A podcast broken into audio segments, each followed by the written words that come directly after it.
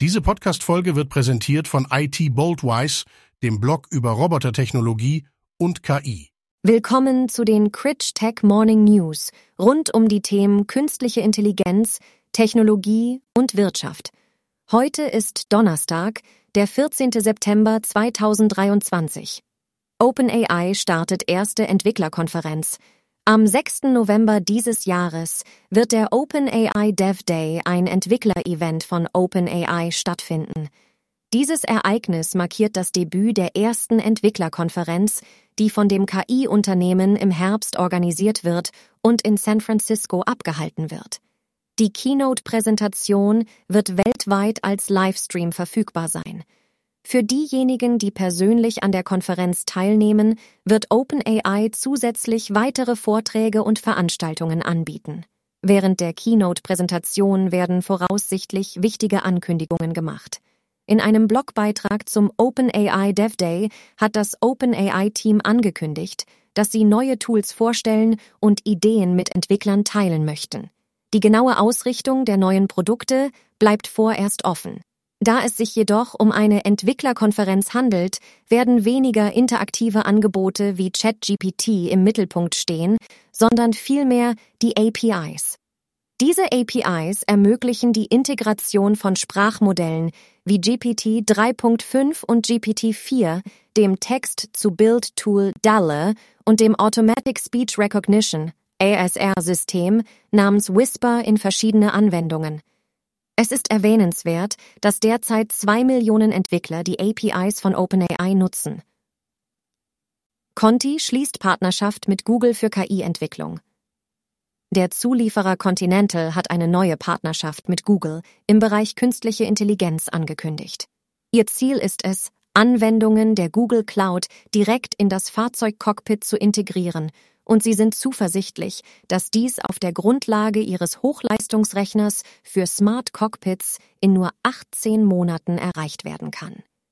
Diese KI-Integration soll es Fahrern ermöglichen, Informationen wie zum Beispiel Reifendruck oder Sehenswürdigkeiten einfach per Sprache abzufragen, anstatt sie mühsam im Menü suchen zu müssen. Dies soll nicht nur den Komfort erhöhen, sondern auch die Sicherheit steigern, da das System lernfähig ist und Nachfragen erlaubt. Ähnliche Projekte sind bereits bei anderen Autoherstellern im Gange. Zum Beispiel arbeitet Mercedes-Benz daran, ihren MBUX Sprachassistenten mit Hilfe von KI-Chatbots zu verbessern und VWs Softwaresparte Cariat hat kürzlich einen KI-Spezialisten übernommen, um eine KI-basierte Sprachsteuerung zu entwickeln, die auch auf Mimik und Augenbewegungen reagieren kann.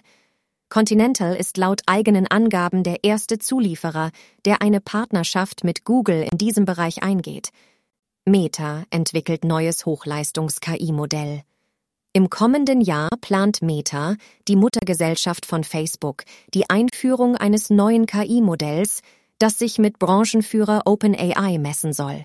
Dieses leistungsstarke KI-Modell, das sich auf anspruchsvolle Textverarbeitung und Analysen spezialisiert, wird voraussichtlich im Jahr 2024 auf den Markt kommen.